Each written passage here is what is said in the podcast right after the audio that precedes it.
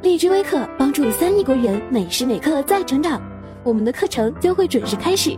点击右上角邀请按钮，生成邀请卡，那里有一张带着您名字的二维码海报，长按保存这张海报，并分享至朋友圈或好友，给他们一个学习和成长的机会。Hello，大家好。那下面呢，我们进入到了主观十六点的启发诱导这个点的讲解当中。那么启发式的教学呢，是我们新课改一直所倡导的一种教学方式和理念，对不对？也是我们很多老师在一线当中在践行的啊。启发式教学呢，在我们的考试当中并没有直接的考察过它，尤其在我们的大题当中，在论文哈教育写作题当中还没有直接的考察过我们的这种启发式的教学。但是呢，启发式教学用在任何一个教学相关的大作文的题目当中，它都是可以去写的。对吧？谈到教学，老师就一定要采用恰当的教学方法。谈到教学方法，首当其冲的都是启发式的教学。所以这个点呢，希望大家能够好好的去掌握它。那么启发式教学的话呢，呃，我们要把这个点写好，就需要先帮大家来理清一下，对于启发式教学这个启发，启发的是什么？如果我们从这个角度来看的话，启发式教学这个点它是有很多东西可以去写的。我们看看启发的是什么呢？你看，如果谈到的是启发兴趣，如果谈到启发的是兴趣，那么如何去启发兴趣，它就可以跟我们的激发兴趣、优化教学那个呃那个点就可以直接联系起来，对不对？好，那么除了启发兴趣之外，我们启发的还可以是学生的思维。那么启发他们的思维，谈到思维，那就肯定是可以和我们的这个教给学生呃给给学生提问啊，给学生的问题要呃有趣啊，要有针对性啊，对吧？要有启发性啊，等等，要有顺序性啊。要分层啊，跟这些就可以联系在一起，对不对？这是对思维的启发。我们还可以启发什么呢？我们还可以启发学生的能力的提升啊，启发他们的主动性啊，等等。你看，如果是启发主动性，那其实跟我们的生主体这个点又可以联系在一起了，对不对？所以说，启发什么？这个动词后面的宾语是可以接很多东西的。那为什么要先帮大家拓展和理清这些思路？就是帮助大家，我们在接下来在写的时候。你不要所有的点，所有的启发都只是在启发他的思维，我们还可以作用在启发他的参与，启发他的积极性，启发他的啊兴趣，对不对？啊等等这些，启发他的能力得到提升，这些都是可以用来扣题的表达。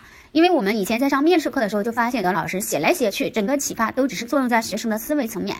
那这里其实就是告诉大家，我们启发可以启发很多个方面哈，思维不要有局限性。那么我们接着呢，看到导图当中怎么去实施启发呢？那么在这里呢，娄老师是给出了我们这样的几种思路，就是通过精心设计问题，我们来启发；好，通过巧妙的选择时机，我们来实施启发；以及通过恰当的借助媒体，我们来进行启发。当然，启发的话，如果说要写，我们还有很多的方式可以去启发。老师在课堂当中是有很多的方式去启发学生的。除了问题启发，我们还可以通过创设情境来启发，对不对？因为在这样的一个情境当中，它有时候就可以给学生一种豁然开朗的这样的一种效果，对不对？而且一个有趣的情境也可以启发学生的兴趣。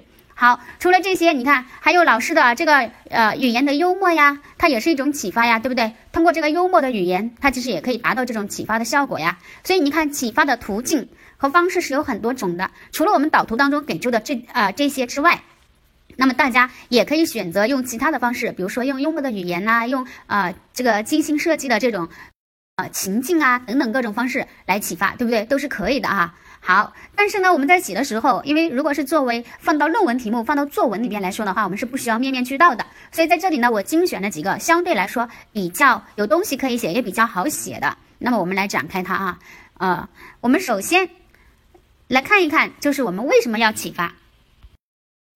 我们跟启发相关的这种名言警句就太多了，好多东西都可以张口就来的，对不对？比如说不愤不启不悱不发，君子之教欲也，道而弗迁，强而弗易，开而弗达，这是不是都是在讲启发，对不对？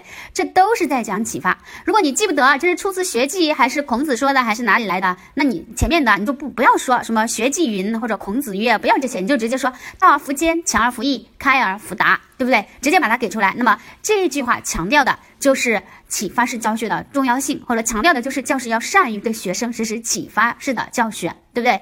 好，那或者呢，我们也可以用第四段会说过的一个坏的老师奉送真理，一个好的老师教人发现真理，对不对？这也是我们上一节课跟大家提到的这句话，也可以放到启发当中。那么这里强调的就是教师要善于采用启发式的教学来啊引导学生去进行探索，对不对？那么除此之外呢，我们还有，比如说我们第一次课讲到的，教育不是灌输，而是点燃学生思维、呃思想和智慧的火焰，对吧？这句话是不是也可以放到启发？因为你要点燃他思想和智慧的火焰，你就肯定是要去启发呀。所以呢，呃，在教学中，教师就要善于用启发式的教学来激活学生的思维，点燃他们的激情，对不对？好，这是这句话也可以用。那么我们还有，教学不仅仅是一种告诉，更多的是一种引领，对吧？这句话是不是也可以啊？教师不仅要传授给学生知识，更要去启发与引领他们的思维，对吧？这也是可以放到启发当中的吧？好了，那么你看引入到这个话题，我们有很多的名言警句都可以用，大家选择你比较喜欢的就可以了。那么启发式的教学有什么意义呢？启发式的教学，我们看一看，我觉得我们可以围绕着啊学生，还有师生关系、教学效果，这些都是可以去谈的呀。因为只有实施了启发式的教学，才是真正落实贯彻落实了教师为主导、学生为主体的理念。从而充分的呃，从而真正的把学生当成了学习的主人，对不对？那么也只有实施了启发，才能促使教师用民主平等的态度来对待学生，推动这个和谐愉悦的课堂氛围的形成。你看，从课堂气氛也是可以的吧，对不对？或者说，只有实施了启发式的教学，才能推动学生主动的去思考，从而使我们的教育教学直抵孩子们的心灵深处。你看，这是不是都是可以的？对吧？或者我们也可以说，只有实施了启发式的教学，才能调动起学生参与课堂的积极性，使他们在思考、探究和实践的过程中掌握知识、提升能力、获得发展，对吧？这是围绕学生的层面，呃，我们用了这样的小排比：掌握知识、提升能力、获得发展，对不对？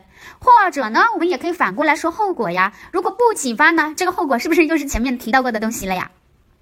我们应该有老师想到了，对不对？如果忽视了启发，采用灌输式的教学，或者说如果我们啊忽视了启发，把学生一味的当成被动接受知识的容器，那么课堂对学生来说就无疑是一个一个什么一个牢笼，对不对？这样的教学将会束缚他们的思维，限制他们的想象，扼杀其创造，对吧？或者我们也可以说，如果忽视了启发，采用灌输的方式对待学生，那么将会使学生的自主性被剥夺，自尊心受到伤害，自信心受到摧残。长此以往，将会增长学生的逆反心理，使使其产生厌学情绪，对不对？这是不是都可以哈？这些都是前面我们积累的东西了，对不对？嗯，好，那么我们简单的把这些东西串联一下，看看哈，我们看看这个为什么怎么来谈。我们简单串联一下，比如说，教育不是灌输，而是点燃学生思想和智慧的火焰。因此，在教学中，教师要善于采用启发式的教学，来激活学生的思维，调动他们的呃学习兴趣，使学生在思考、探究和实践的过程中掌握知识，嗯，提升能力，获得发展。你看这就行了，对不对？好，或者你用后果的方式去谈也可以啊。好，那么我们把前面的部分简单的串联了之后呢，接着我们来看看我们要怎么做。首先，我们看到第一个点就是教师要呃精心的设计问题。精心设计问题的话，我们知道一个好的问题，它其实是有很多的这个要求的，对不对？比如说它要有趣味性、目的性、启发性、顺序性，对吧？啊，针对性等等，它要有各种各样的要求。但是在这里呢，我们精选那么几个跟启发有关的，我们要用问题去启发学生。那最起码，首先我们的这个问题它是要有一定的。比如说，我们可以说，呃，要有一定的这个顺序性，可以吧？要有一定的顺序性，就是要要由浅入深，由易到难，对不对？那么这样的问题，嗯，它是符合学生的认知规律的，对不对？那它才能够更好的去启发他们的思维呀，这个是可以谈的。除了顺序性之外呢，我们还要有针对性，比如说针对学生的最近发展区来设计的这样的具有一定难度的、具有一定挑战性的问题。那么这样的问题，它才能够吸引学生主动参与、主动思考，才能够。启发他们的思维在原有的这个水平之上来获得新的发展，对不对？所以说你看，呃，当然还有趣味性，我觉得也是可以谈的呀。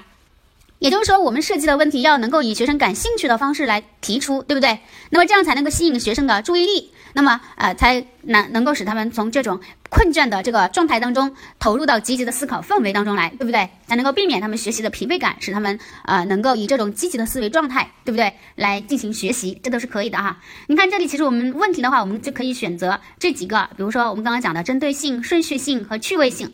但是在真正拓展的过程当中的话呢，我们根据这个字数的这个需要，大家可以去精选其中的两个左右就差不多了。当然，如果你希望你的这个段落字数更多，或者说题目要求这个题目允许你的字数比较多的情况下，这时候其实你可以把趣味性也写进去的，对不对？好，那么我们先简单的串联一下哈，我们就选择这个顺序呃针对性和顺序性这两个相对更为重要的点哈。我们看看，嗯，首先教师要精心设计问题，达到一石激起千层浪的效果。好，教师要善于结合学生的最近发展出呃最近发展区，设计出跳一跳摘桃子的问题，通过这些具有一定难度的提问，吸引学生积极参与、主动思考，促使其思维与能力在原有基础之上获得新的发展与突破。那么在这里呢，其实呃我启发的是他的思维和能力，对不对？我落在了思维和能力。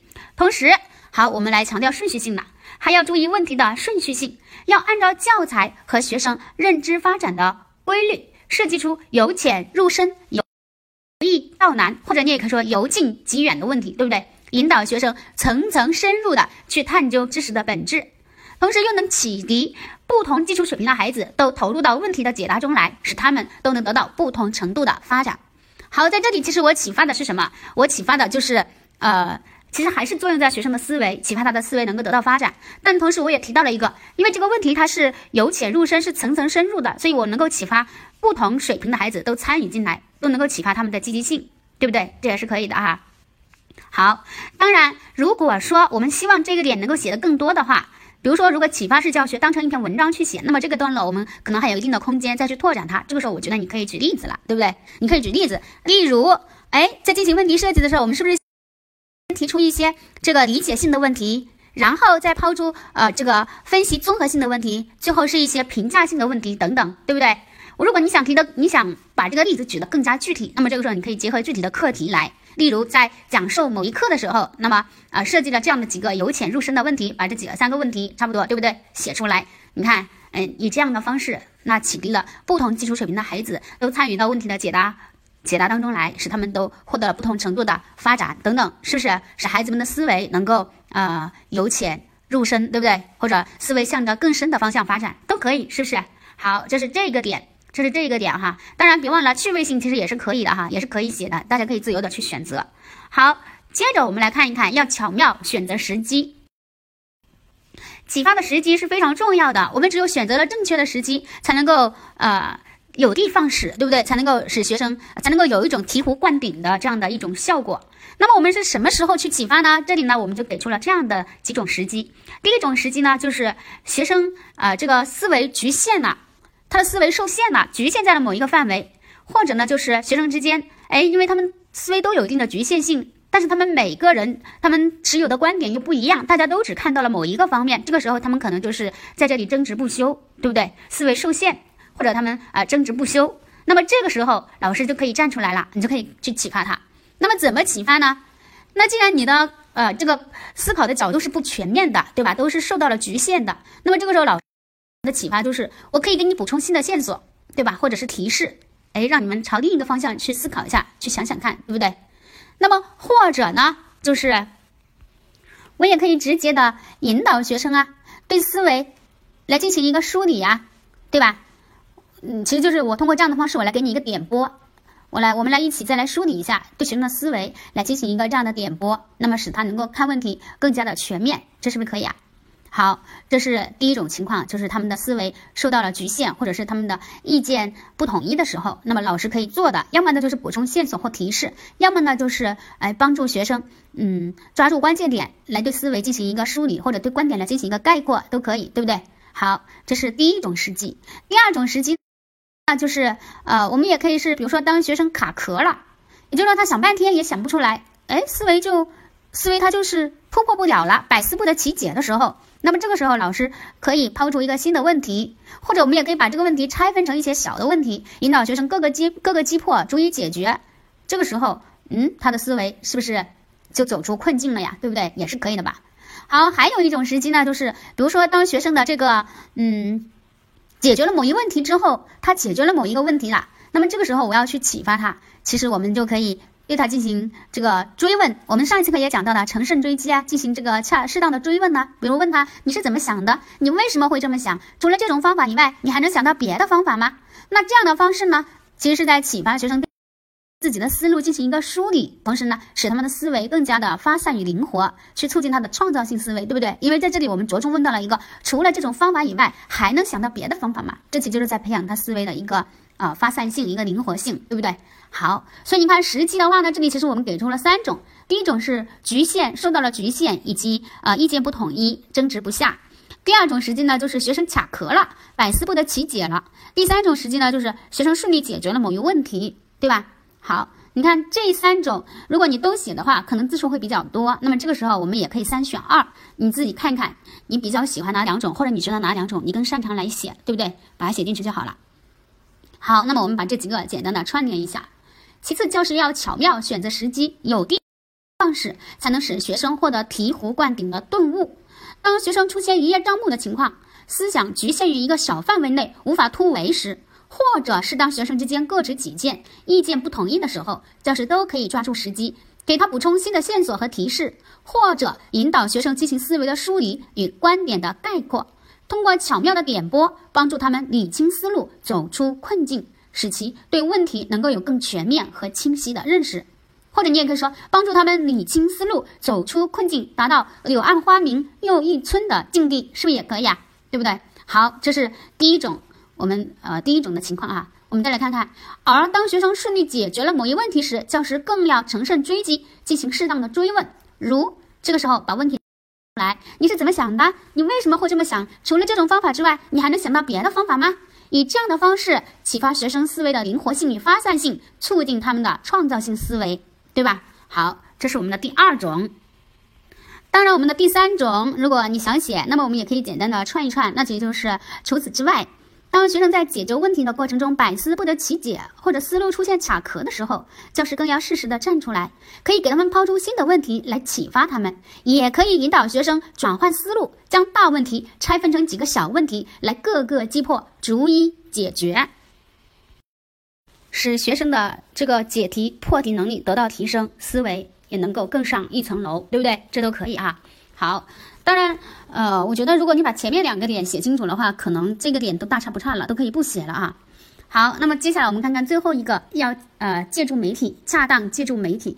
那这里其实我们强调的都是采用图片啊、视频啊等等各种方式来对学生实施启发。那为什么要用这些来对学生进行启发呢？启发的又是他们的什么呢？那其实这里我们先分析为什么要借助这样的一些媒体，其实就是因为在教学中会有一些比较晦涩、比较抽象和复杂的知识，对不对？那么这些知识如果只凭老师的语言讲解，它是没有办法达到预期的效果，或者说单凭老师的讲解，学生他会觉得相对比较枯燥和乏味，对不对？那么这个时候我们就需要一些其他的途径来辅助了，所以我们就要借助更加直观的方式，比如说我们可以采用多媒体呀，采用这个呃多媒体来播放图片或者是视频呐等等，对不对？那么它的作用就是我们前面积累的又可以拿过来了，把抽象的文字转换成为图文并茂的画面。那么它可以刺激学生的什么眼、耳、手、脑等多种感官的参与。那么用这种方式，它启发的是什么呢？它启发的就是学生的兴趣，这个可以谈吧？以高昂的兴致投入到学习当中来，对不对？那么呃，同时呢，它可以用更加生动、呃形象的方式来启发他们去领悟知识，去把握关键，对不对？这都可以哈。好，所以这是恰当借助媒体，我们用媒体来启发，其实就是采用了这种直观的方。是哈，好，那么我们简单的把这个点来串联一下。最后，教师要恰当借助媒体，在教学中总会有一些相对比较嗯抽象，或者有一些相对比较晦涩与复杂的知识，单凭或者光凭教师单纯的语言讲解，无法激起学生的兴趣，更无法帮助其加深理解。好，这就是我们来分析为什么，就是因为这些知识可能单靠老师的这个语语言去描述它，它既没办法激发兴趣，又没办法让他们理解。这就需要我们借助更加直观的方式，例如采用多媒体播放视频或图片等，将抽象的文字，嗯，转换成为图文并茂的画面，以此来刺激学生眼、耳、手、脑等多种感官参与，启发他们以高昂的兴致投入到学习当中，用更加生动与形象的方式来引导其领悟知识，把握精髓。好，这就可以了啊！你看，这就是启发式教学啊。怎么样去进行启发诱导？那么我们围绕着这三个层面跟大家进行了分析。当然，如果说启发诱导我们当成一篇文章来看待的话，那大家在拓展的过程当中就可以写的更加的充实一点。尤其在我们段落拓展的里面，其实你可以恰当的去举一些例子，这样的话就更加的充实了哈。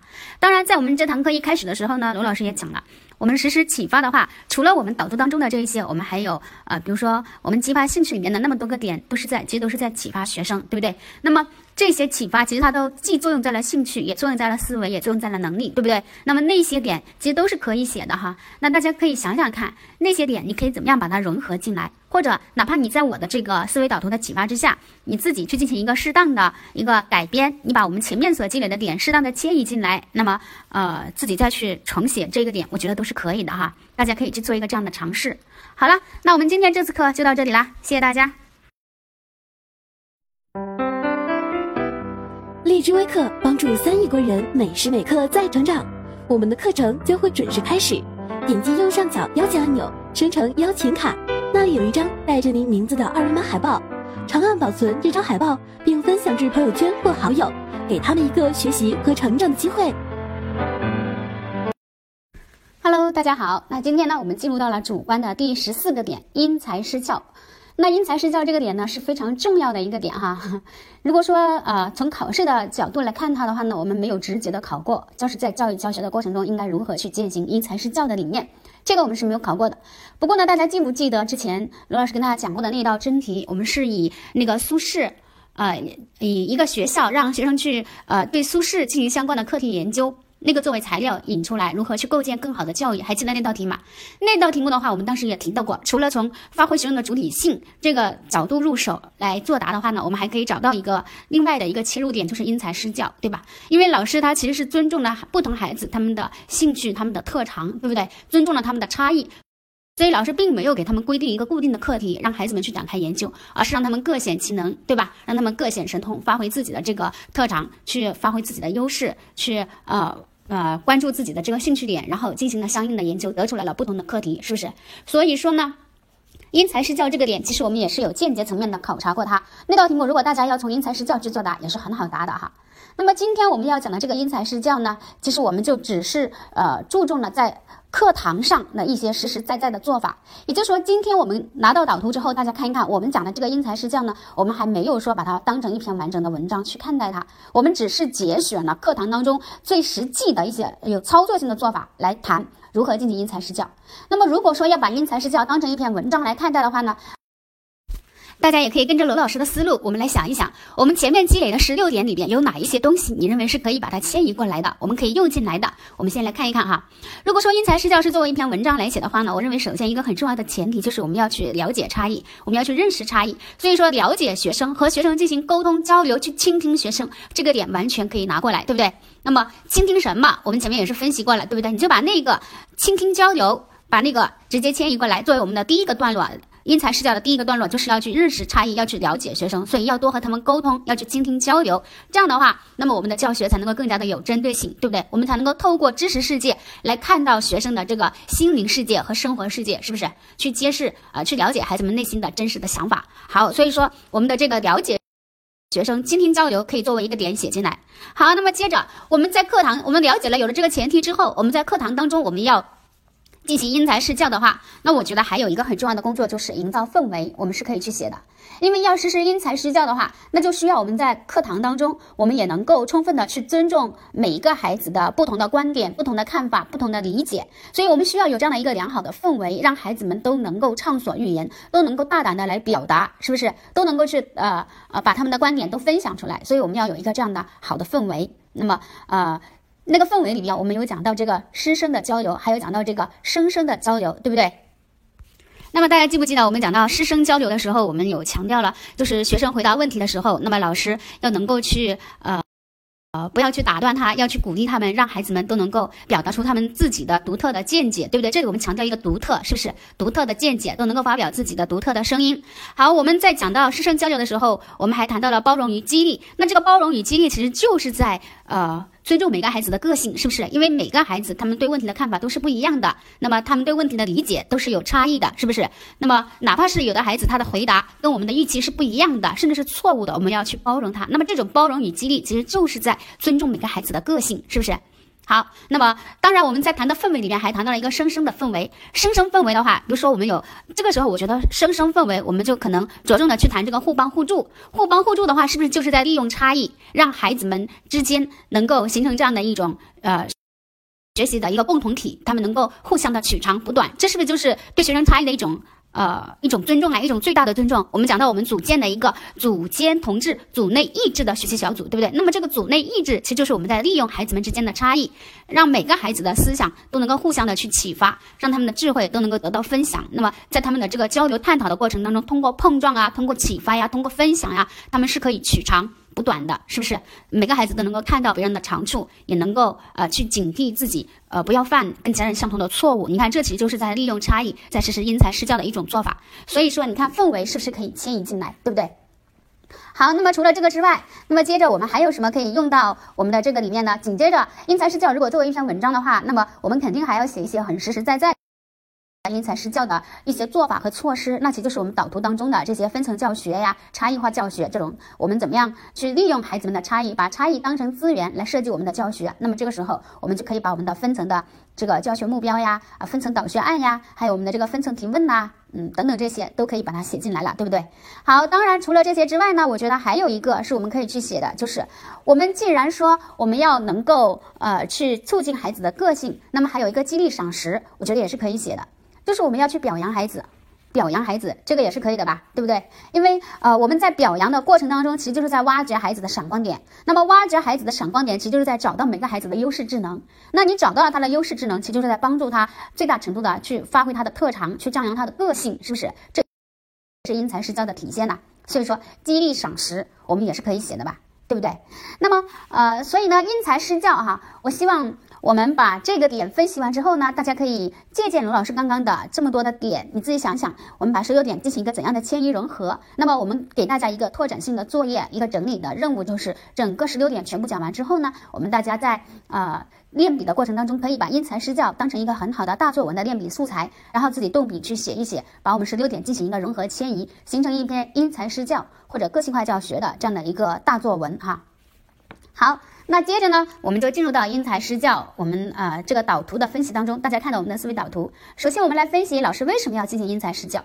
为什么实施因材施教呢？我们有很多的名言警句，或者呢，我们可以从学生特点入手出发来进行分析，引入到这个话题。我觉得还是比较容易的哈，这个话题对不对？那比如说我们常见的。我们有苏赫姆尼斯基说过一句啊，每个孩子都是一个完全特殊的、独一无二的世界。那这里强调的就是每个孩子的不同，他们的差异。所以说，在教学当中，老师就要做到因材施教，对不对？这个是非常直接的切入到了话题。那么还有，我们也可以说，呃，雅斯贝尔斯的那句话依然可以用啊。教育的本质意味着一棵树摇动另一棵树，一朵灵魂啊，一颗呃一朵云推动另一朵云，一个灵魂唤醒另一个灵魂，而。而在我们的教学过程当中，每一个灵魂都是独特的，都是有差异的，所以这就需要我们老师能够怎么样啊？采取不同的教学方式来推动每一个灵，来推动每一个灵魂的发展，对不对？你看，我们就从灵魂的差异作为切入点入手也是可以的呀。好，再接着我们还有加德纳的多元智力理论是一个非常好的理论支撑啊，大家有没有想到它？那么我们可以说，加德纳多元智力理论认为，不同个体的优势智能是不一样的。这就要求我们教师在教学的过程当中，能够充分的去了解学生，对不对？并且采取啊不同的这个教学方式与手段来推动每个孩子的最佳发展。你看，这其实很好谈吧？好，因材施教，谈到因材施教，很多人立马就会想到孔子啊。你也可以从孔子入手啊。我们可以说，因材施教是孔子留给我们的弥足珍贵的教育思想财富。所以我们在现代的教育教学过程当中，要自觉的去贯彻与践行这一理念，对不对？这也是可以的吧？除此之外呢，我们还有陶行知也说过，他说培养教育人和种花木一样，首先要认识花木的特点，区别不同情况，给予施肥、浇水和培养教育。那么这句话体现的也是因材施教的思想啊。当然记不住就不记了啊，记不住就放弃，不要强求和为难自己。那么我们就用其他方式引入也是非常好的。如果说从学生特点入手来引入的话呢，这次太好引了。我们在谈到学生的时候，我们经常会说啊，每个孩子都是一个独一无二的个体，或者说学生是有差异的个体，对不对？这是不是经常用的？学生是有差异的个体，这就需要我们在教育教学中，针对不同孩子的个性特点，采取不一样的教育方式，对吧？或者，如果我们想扩句，学生有差异，哪些方面有差异呢？我们简单扩一下不就行了吗？我们可以说，每一个学生都有自己的性格、气质、意志、兴趣等等个性。啊，还有或者我们也可以说，他们的成长环境所接受的家庭教育等等各个方面也都是不一样的，所以教师就要对自己所教的学生加以了解，然后再根据其个性特点，呃，施以恰当的教育方法，对不对？你看，我们分析了这么多，外乎是给大是想要给抛砖引玉，提供给大家更多的选择和更多的思考角度，是不是？那么你可以选择其中的一种来切入到这个话题，然后我们再来分析因材施教有什么样的意义呢？我觉得这个意义就太好分析了，因为我们只有真正的践行了因材施教。那么我们才能在教育教学过程中真正的去做到，去充分的尊重学生、了解学生，从而最大程度的去挖掘每个孩子的潜能，促使每个孩子都找到自己呃的人生轨道，使每个学生都能赢得人生出彩的机会。好，这样的表达我希望大家记下来，就是使每个孩子找到自己的人生轨道，嗯嗯，使每个学生都能赢得人生出彩的机会。这样的表达啊，因为我们的教育要做到的，其实就是帮助每个孩子都赢得人生出彩的机会，对不对？好，这些表述都把它记下来。当然，我们也可以用前面积累的好词好句，比如说，只有做到了因材施教，才能使我们的教育教学直抵每个孩子的心灵深处，产生最大的效果，这是可以的吧？对不对？或者我们也可以说，才能使每个孩子都能各显其能，呃，各尽其才，得到最大程度的发展，对不对？或者呢，呃，还有这样的一个小排比，也是我比较喜欢用的，大家也可以尝试着去记下来。就是我们只有真正做到了尊重差异呀，利用差异发展差异，才能使教室里的每个孩子都被看见，教室里的每个孩子都被看见。好，课堂中的每一种声音都被倾听，对吧？你看，每一个孩子都被看见，每一种声音都被倾听，每一个生命都被尊重，对吧？每一个生命都被尊重。然后你紧跟着就可以说，呃，是每一个学生都应的人生出彩的机会就可以了，对不对？你看这里的话，我们用到了这样的，你看每个孩子、每一种声音、每一个生命、每一个学生这样的表述，对不对？那么把它串成了一个这样的小排比，大家也可以尝试着把它记下来。当然，我们也可以去谈后果。教师如果忽视了因材施教，采用统一的标准去衡量和要求学生，那么我们培养出来的孩子。他就无疑是生产线上或者是流水线上的产品会丧失了自己的特色和特长，那么这样批量生产出来的人才终将被我们的时代所淘汰，对不对？这个后果应该可以想到吧？是不是这种批量化的呃制造出来的人，对不对？好，或者也可以说，如果教师不注重因材施教，采用一刀切的方式来对待学生，那么这将抹杀学生的个性，打击他们的自尊，摧残他们的自信。你看，我们也可以用那个三字的思路，对不对？那么这样的教学，嗯，对学生而言将会成为一种桎梏，束缚他们的长远发展，对吧？这也是可以的吧？你看是不是都是把很多表达都是迁移我们前面的，然后我们进行了一个自己的融合，对不对？我们可以把那些好词好句通过自己加工，把它重新组合到一起，是不是？好，那么这是我们的意义和后果，因为提供的素材太多了，那么大家自己自由的去组合一下哈，因为这个任务它的难度并不高，所以我们这里就先不带着大家来进行这个前面部分的这个串联了，我们着重的看后面的部分。所以教师要怎么做呢？首先是设计分层导学案，那么分层导学案的话，那其实就是怎么分层，对吧？那么呃，这样的分层它有什么样的作用？我们简单的把这个问题解释一下就好了，对不对？那么怎么分层？那其就是在设计导学案的时候，我们要考虑到不同学生他的知识与能力水平是有差异的，所以我们要设计出不同层次的任务。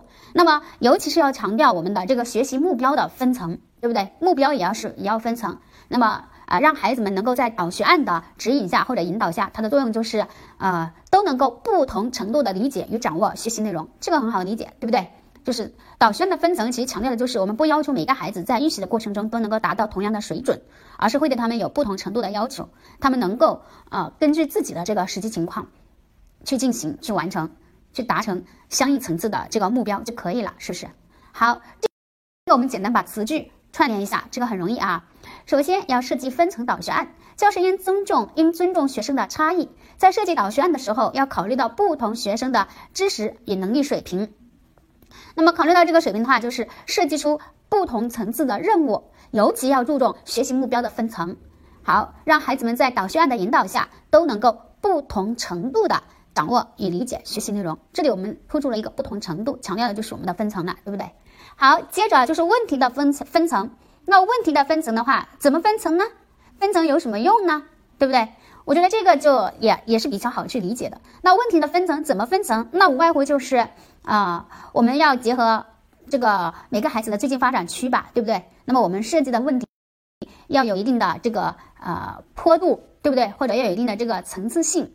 那么怎么个层次性？就是你要既要设计一些理解性的问题，让那些啊学习水平较弱的孩子来回答。那么我们也要设计一些呃具有一定难度和挑战性的，比如说综合性的问题呀，让基础相对较好的学生能进行一个充分的思考与探究，对不对？好，那么它的作用其实就是给每一个孩子平等参与课堂的机会，让每一个孩子的思维都能够在老师的启发和引导下得到一定程度的呃这个提升，或者说让每一个学生在课堂上都能够获得呃一定程度的成功与自信，是不是都可以啊？这就是问题的分层。那么我们可以简单的来串联一下哈。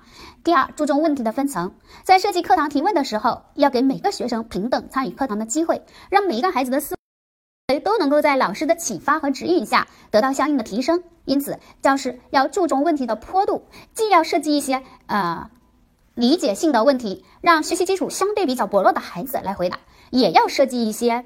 具有一定难度与挑战性的综合性的问题，让基础相对较好的学生来进行充分的思考与探究，使每一位学生在课堂上都能获得一定程度的成功与自信。好，这就是我们的问题的分层，对不对？好，接着呢，我们是谈评价。评价的话呢，这里我要多说两句，因为在这里，罗老师强调的是课堂当中的评价。那么课堂当中的评价，其实就是对学生的回答和表现，老师进行了一个礼答，进行了一个反馈，是不是？所以这里我们可能会呃对应到因材施教，我们可能会更加强调评价要有针对性，不能每个人的评价都是流于形式，都是一样的啊。那么当然这里的话呢，呃，如果我们除了写针对性之外，大家也可以选择就是去写我们的这个评价的这个标准。评价的标准，我们也可以多样。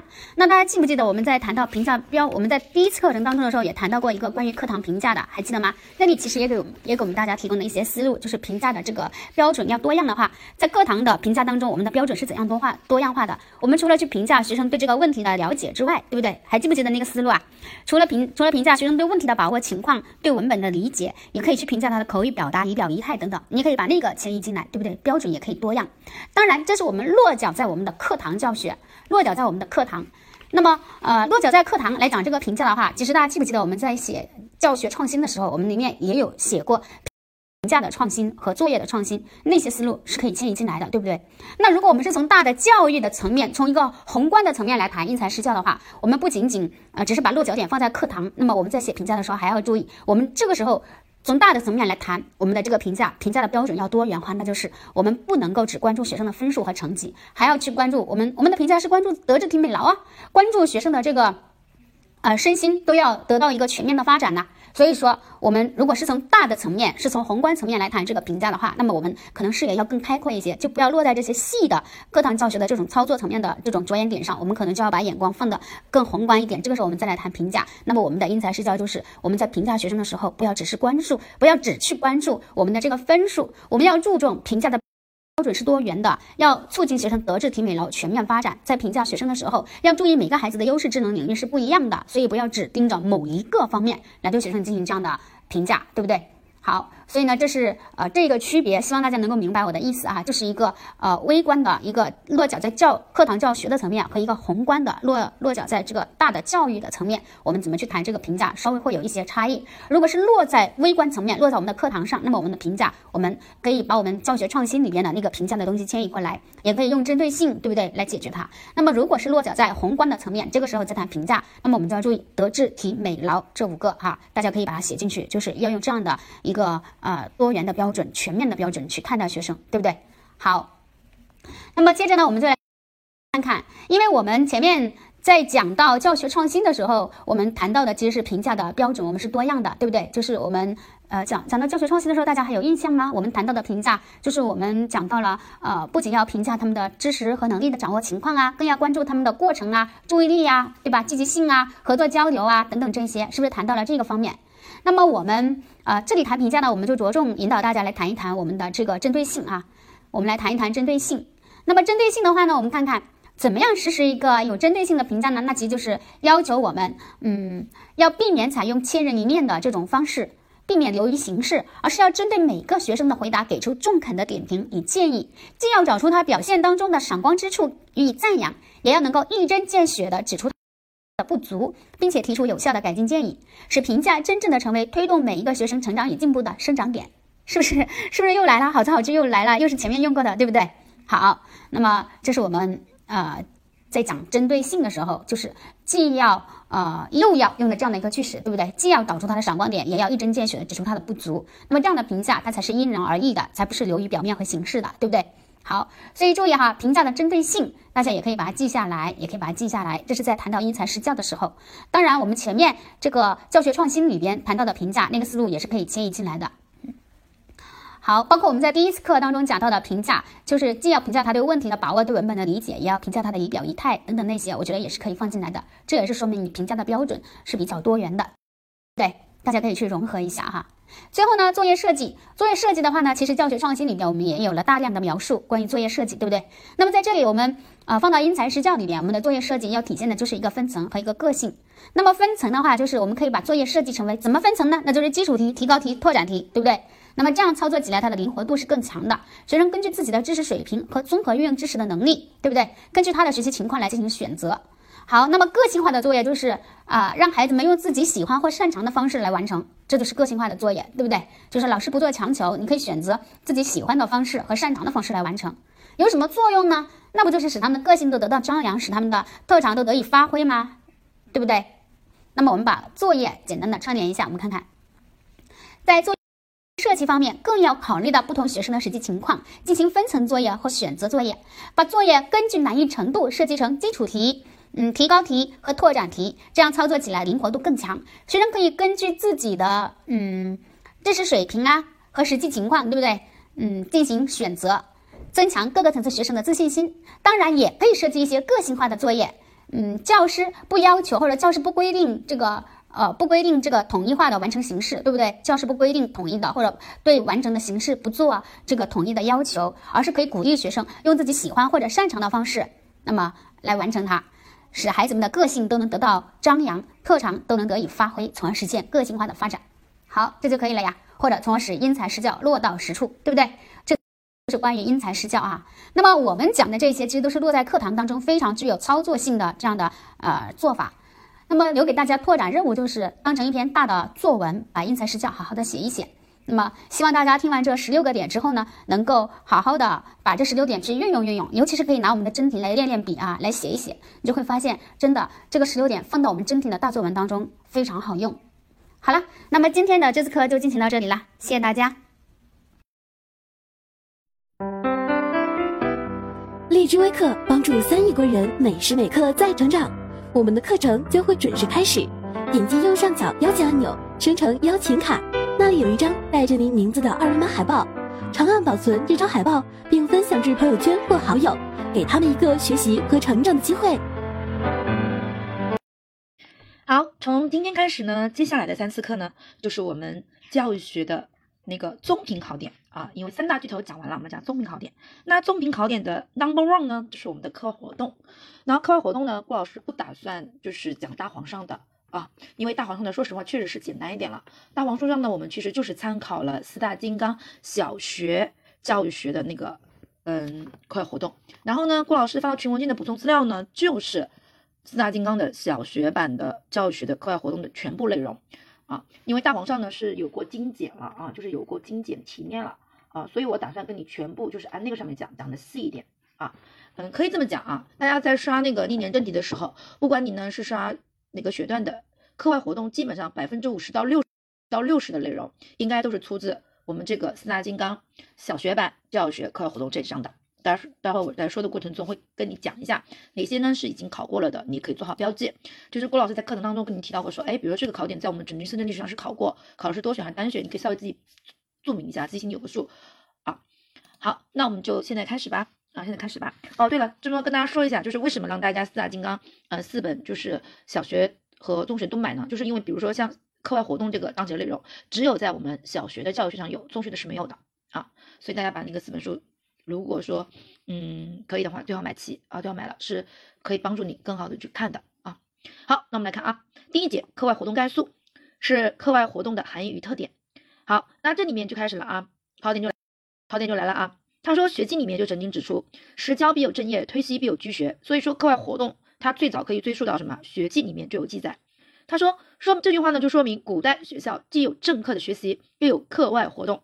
好，这句话是我们考过的。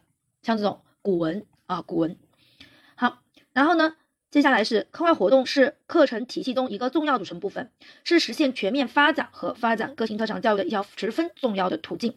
如果大家还记得的话，我们课外活动也是我们德育的一条途径，对不对？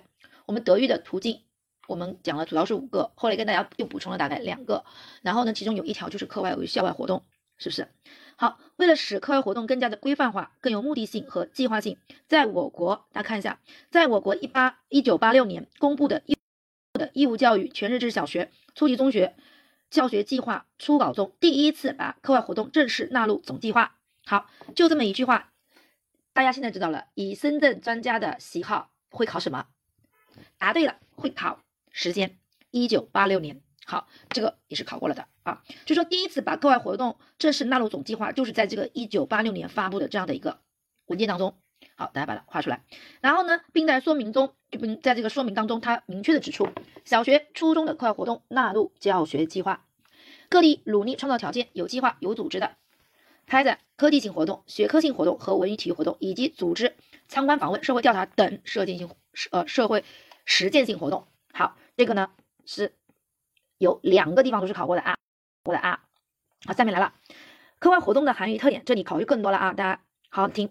课外活动的定义是什么呢？它是指的是学校在课堂教学任务以外，好，这三个画出来，有目的、有计划、有组织的对学生进行多种多样的教学活教育活动。